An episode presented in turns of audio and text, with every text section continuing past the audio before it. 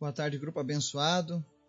Hoje é dia 29 de janeiro de 2023 e a gente segue mais um nosso momento de estudo da Palavra de Deus, nossa reflexão diária. E hoje nós vamos fazer uma reflexão sobre aqueles que choram, os que estão sem esperança, recentemente assisti um documentário e, e o Espírito Santo falou muito ao meu coração.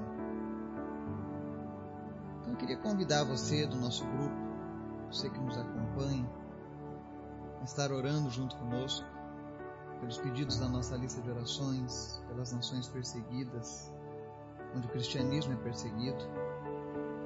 Mas em especial gostaria de te pedir hoje que você estivesse orando pelas famílias das vítimas daquela tragédia de Santa Maria, dez anos atrás. Para que Deus venha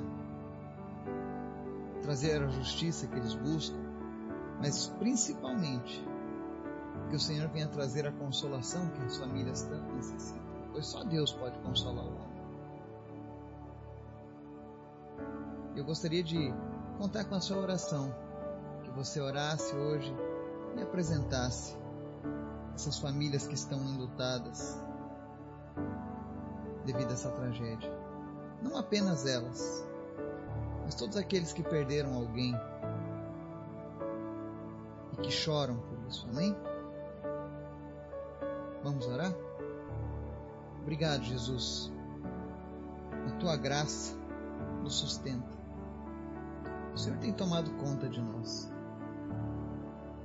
Por isso nós te pedimos em nome de Jesus, Pai. Continua nos guardando. Guarda os nossos familiares.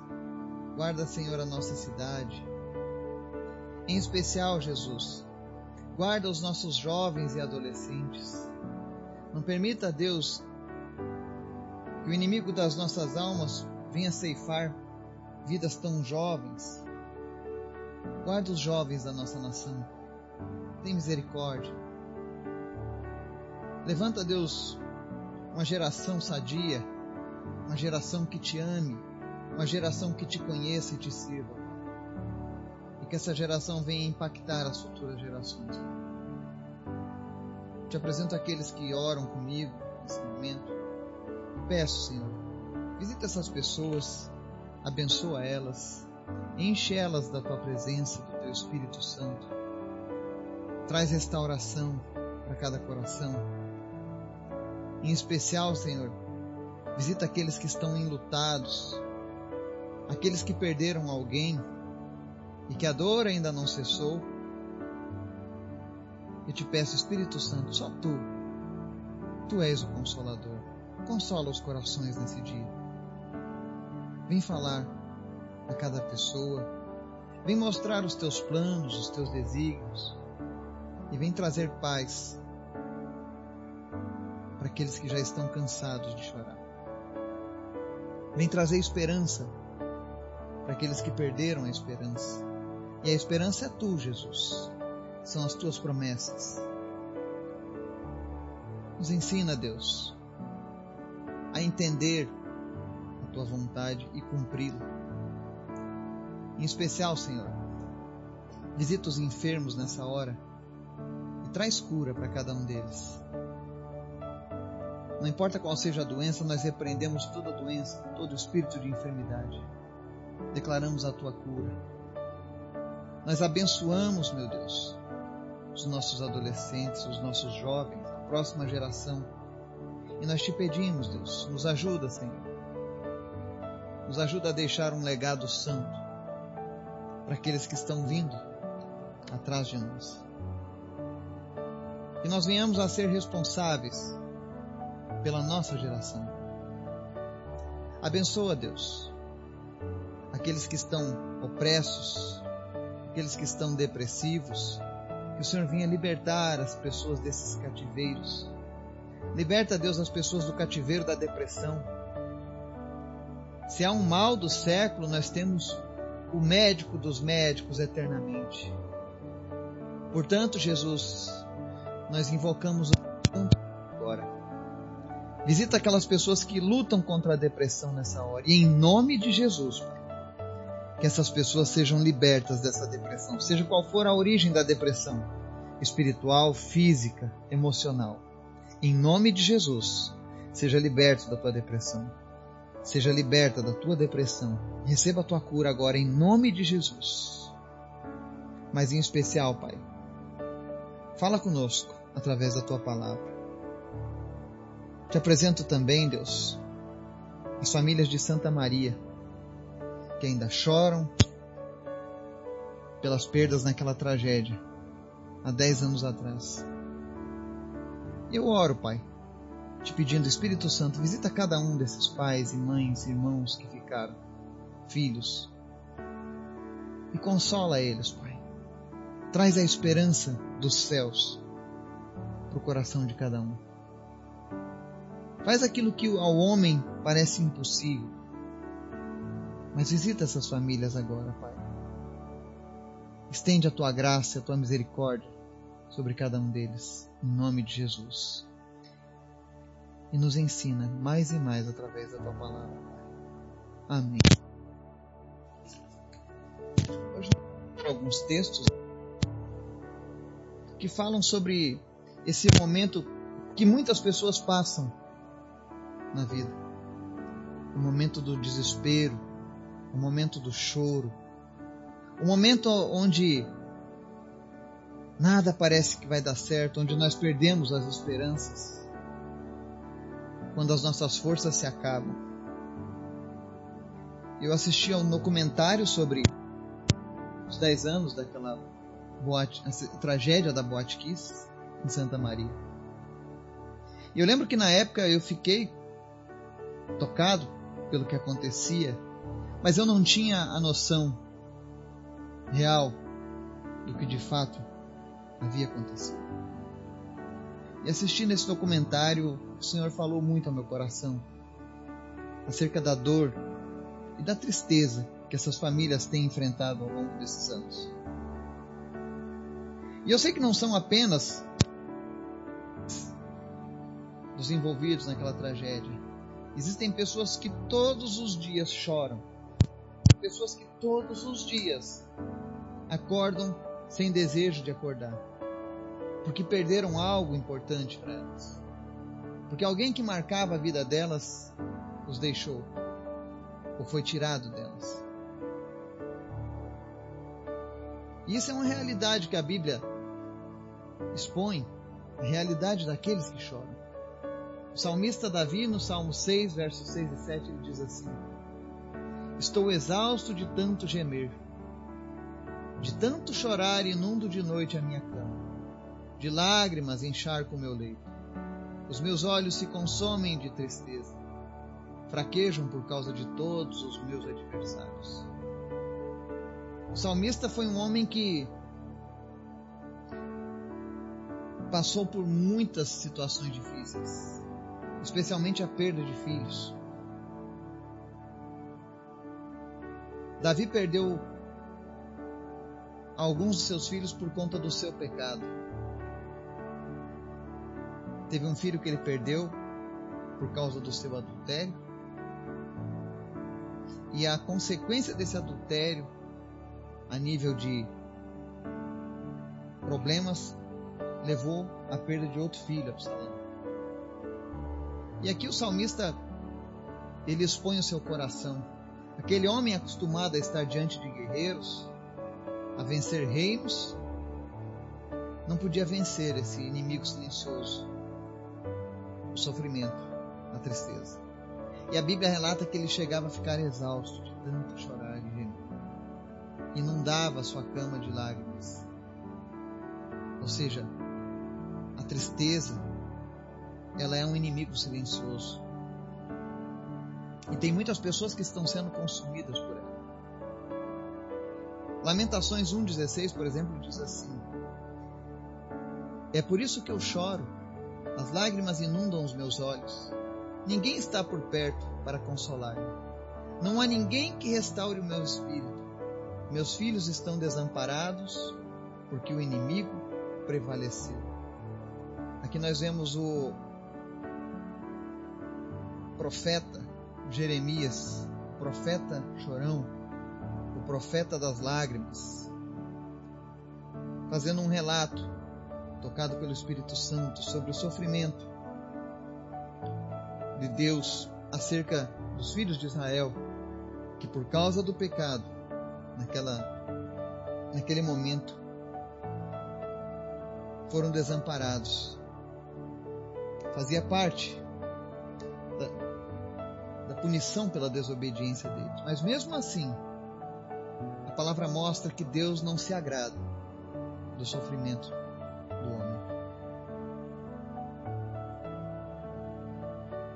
próprio Jesus ele chega a chorar.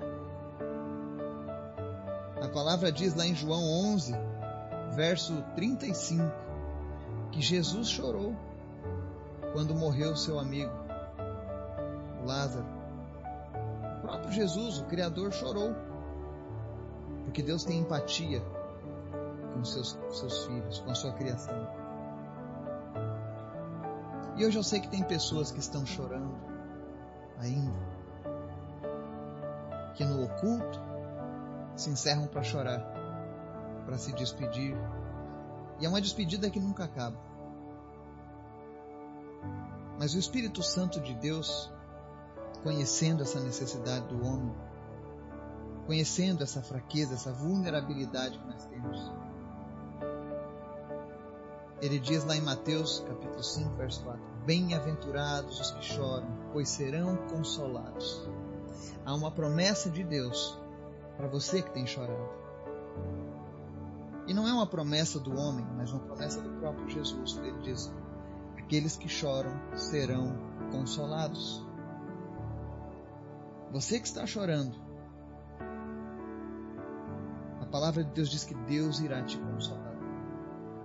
Em Isaías 61, versos 1 a 3, a palavra do Senhor, dada ao profeta, diz assim: O Espírito do Soberano, o Senhor, está sobre mim, porque o Senhor ungiu-me para levar boas notícias aos pobres. Enviou-me para cuidar dos que estão com o coração quebrantado, anunciar liberdade aos cativos e libertação das trevas aos prisioneiros, para proclamar o ano da bondade do Senhor e o dia da vingança do nosso Deus para consolar todos os que andam tristes e dar a todos os que choram em Sião uma bela coroa em vez de cinzas, o óleo da alegria em vez de pranto e um manto de louvor em vez de espírito deprimido. Eles serão chamados carvalhos de justiça, plantio do Senhor, para a manifestação da sua. Quando Jesus vem ao mundo, ele cumpre essa promessa. Ele foi ungido para levar boas novas e essa é a boa nova de Deus. Ele vai cuidar aqueles que estão com o coração quebrantado. Vai anunciar liberdade aos cativos. Quem são os cativos? São aqueles que ainda se prendem. Estão cativos por causa da sua dor, estão cativos por causa do seu sofrimento, estão cativos por causa dos seus pecados. E ele segue: libertação das trevas aos prisioneiros que é a libertação de trevas aos prisioneiros. Existem pessoas que pensam que a vingança será a melhor opção para aplacar a dor do coração. Mas isso, na verdade, vai ser uma, uma prisão de trevas. E Deus quer te libertar dessa prisão de trevas. Porque a palavra de Deus diz que minha é a vingança, assim diz o Senhor se você foi vítima de uma injustiça. Descanse o teu coração em Deus. O próprio Deus diz que aqueles que mexem, que tocarem nos seus escolhidos, sofrerão a vingança do próprio Deus. Deus cuida da gente. Deus cuida dos nossos. Porque o propósito de Deus para mim e para você é que sejamos libertos desses pensamentos que nos trazem dor, desse sofrimento que nos mantém cativos e confie nele. Ele diz aqui: para consolar todos os que andam tristes e dar a todos que choram em si uma bela coroa em vez de cinzas, óleo da alegria em vez de pranto e manto de louvor em vez de espírito deprimido. Jesus promete mudar a nossa sorte. Jesus promete mudar o nosso estado de espírito. Você que tem sofrido, tem andado triste, chorando, Deus quer trocar o teu pranto por alegria. Deus quer trocar esse teu espírito deprimido por um manto de louvor. O Salmo 30 do mesmo Davi, versos 10 e 11 diz assim: Ouve, Senhor, e tem misericórdia de mim, Senhor. Sê tu o meu auxílio. Mudaste o meu pranto em dança, a minha veste de lamento em veste de alegria. Quando nós clamamos ao Senhor, confiamos no direcionamento, na palavra, nas promessas, Deus tem o poder de nos consolar. E não apenas isso, transformar o nosso interior. Deus consegue trazer sentido novamente para aqueles que perderam o sentido da vida. Isso é uma das coisas mais fantásticas que Deus faz. Eu conheci, sou amigo de um homem de Deus, um pastor, lá de Sergipe. E ele perdeu seu filho jovem num acidente de moto. E a história dele é interessante. Era a semana de uma conferência evangelística para jovens na cidade deles, organizada pela igreja dele. E a poucos dias desse evento, o filho dele, à tarde, disse: Pai, eu vou dar uma volta e daqui a pouco eu estarei aqui com vocês. E infelizmente ele não voltou. Enquanto ele me contava essa história do luto, do pranto, eu perguntei: e aí, o que vocês fizeram? Cancelaram o congresso? E aí ele me disse: não, nós fizemos o congresso. Eu falei: como assim? E a dor, o luto pela perda do seu filho, ele falou: o meu filho amava a Deus, o meu filho amava as almas perdidas. Eu sabia que aquele congresso seria um, um memorial a todos os valores que o meu filho defendia. E de fato foi uma benção. Muitos jovens foram alcançados para Jesus. Muitos foram tocados porque ele era um menino muito amado na cidade. O Espírito do Senhor tomou conta daqueles jovens. Mas tudo isso aconteceu porque aquele pai e aquela mãe lutados compreenderam que Deus é que está no controle de todas as coisas. Ainda que a gente não entenda, ainda que a gente não compreenda, e eu sei que essa é uma dor que eu jamais quero sentir. Mas a verdade da palavra, ela nos ensina. Deus é capaz de tirar toda a dor do teu coração. E se você ainda não tirou a dor do teu coração, se isso ainda te machuca ao ponto de te derrotar, a minha oração hoje é para que Jesus fale o teu coração. Busque a ajuda do Senhor. Faça como o salmista. Ele disse: Ouve, Senhor, e tem misericórdia de mim, Senhor. Se tu o meu auxílio. Ele recorreu ao Senhor e Deus mudou a vida dele. Mudou o pranto em dança e a veste de lamento em veste de alegria. Esse é o poder do Evangelho. Esse é o poder de Deus. Foi para isso que Deus nos levantou aqui nessa terra. Nós choramos com os que choram, mas também nos alegramos com os que se alegram. E Deus quer consolar você que tem chorado. E há uma promessa em Apocalipse 21, verso 4. Ele enxugará dos seus olhos toda lágrima. Não haverá mais morte, nem tristeza, nem choro, nem dor, pois a antiga ordem já passou. Existe uma promessa de Deus para o porvir. E é por isso que nós precisamos nos manter firmes. É por isso que nós precisamos manter acesa a chama do Evangelho nos nossos corações as promessas do Senhor. Porque existe uma promessa de Deus que um dia nós chegaremos a um lugar onde essas coisas que nos afetaram jamais nos afetarão Deus nos ama, Deus te ama, Jesus te ama. E com toda certeza o Espírito Santo de Deus, nesse momento, está falando ao teu coração: Filho, não desista. Filha, não desista. Deus tem planos ainda a realizar na tua vida. E Ele vai falar ao teu coração acerca das tuas perdas. Mas Ele também vai falar ao teu coração acerca daquilo que tu tens a ganhar ainda com Deus. Então não desista. Não se entregue ao sofrimento. Não se entregue ao desespero. Mas se entregue ao Senhor que enxuga todas as lágrimas. Ao Senhor que chama de bem-aventurados que choram. Porque Ele vai te consolar.